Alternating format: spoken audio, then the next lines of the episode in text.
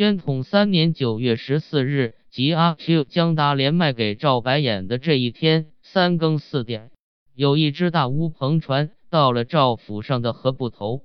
这船从黑须须中荡来，乡下人睡得熟，都没有知道。出去时将近黎明，却很有几个看见的了。据探头探脑的调查来的结果，知道那竟是举人老爷的船。那船便将大布安再给了魏庄。不到正午，全村的人心就很动摇。船的使命，赵家本来是很秘密的，但查访酒肆里却都说革命党要进城，举人老爷到我们乡下来逃难了。唯有邹七嫂不以为然，说那不过是几口破衣箱，举人老爷想来寄存的，却已被赵太爷回复转去。其实举人老爷和赵秀才素不相能，在里本不能有共患难的情谊。况且邹七嫂又和赵家是邻居，见闻较为切近，所以大概该是一对的。然而谣言很旺盛，说举人老爷虽然似乎没有亲到，却有一封长信和赵家排了转折亲。赵太爷肚里一轮，觉得于他总不会有坏处。便将箱子留下了，现就塞在太太的床底下。至于革命党，有的说是便在这一夜进了城，个个白盔白甲，穿着崇正皇帝的素。阿 Q 的耳朵里本来早听到过革命党这一句话，今年又亲眼见过杀掉革命党，但他有一种不知从哪里来的意见，以为革命党便是造反，造反便是与他为难。所以一向是深恶而痛觉知的，殊不料这却是百里闻名的举人老爷有这样怕，于是他未免也有些神往了。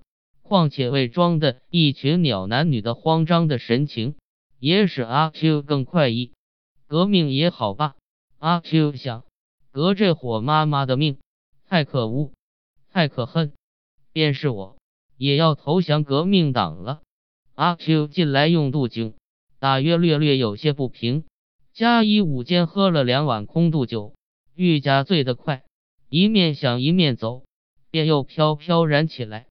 不知怎么一来，忽而似乎革命党便是自己，魏庄人却都是他的俘虏了。他得意之余，禁不住大声的嚷道：“造反了！造反了！”魏庄人都用了惊惧的眼光对他看，这一种可怜的眼光。是阿 Q 从来没有见过的，一见之下，又使他舒服的如六月里喝了雪水。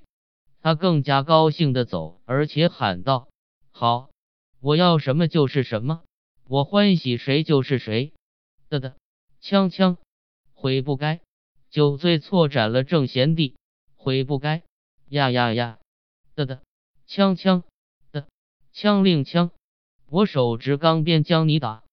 赵府上的两位男人和两个真本家也正站在大门口论革命。阿 Q 没有见，昂了头直唱过去。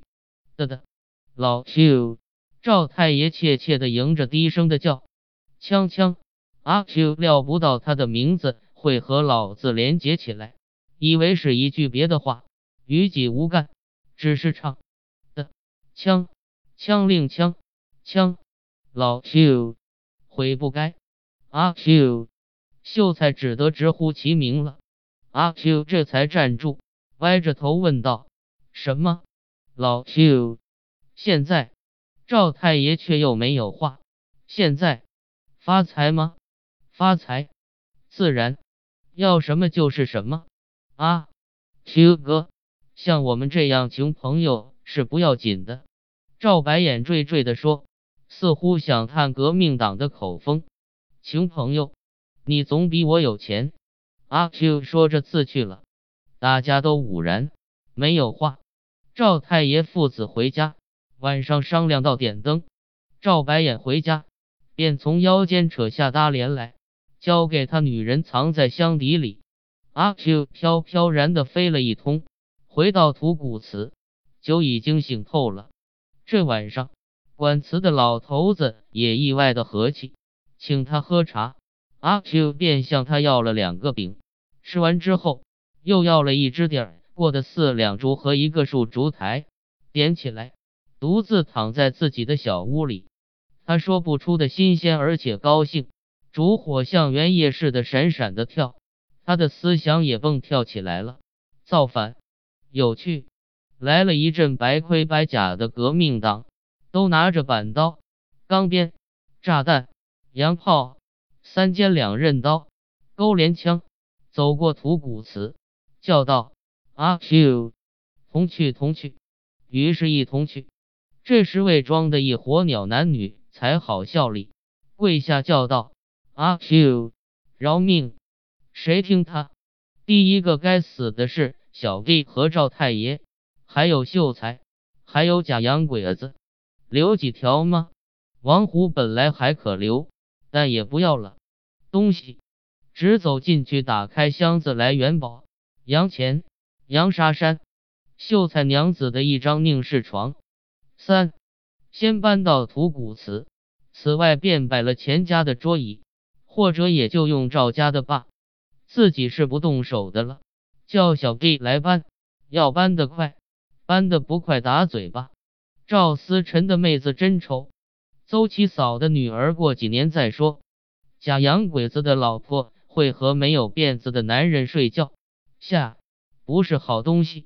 秀才的老婆是眼包上有疤的，吴妈长久不见了，不知道在那里，可惜脚太大。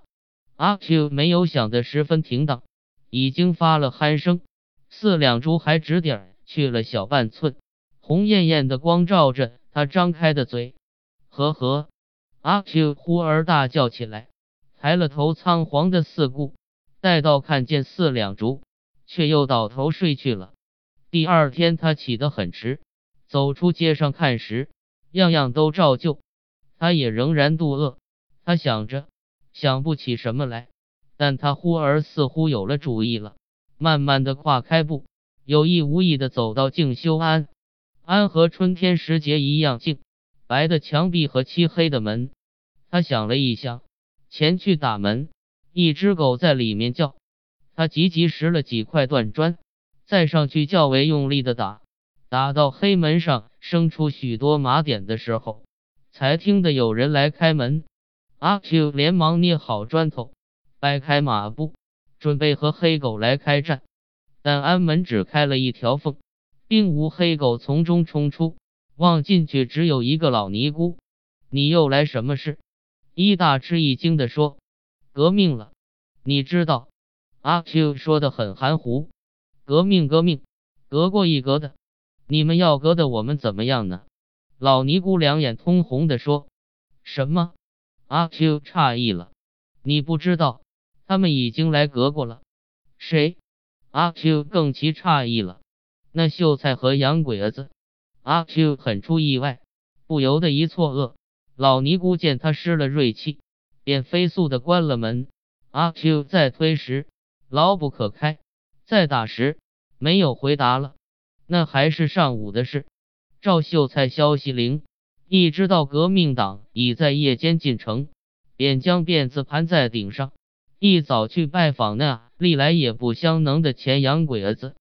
这是咸与维新的时候了，所以他们便谈得很投机，立刻成了情投意合的同志，也相约去革命。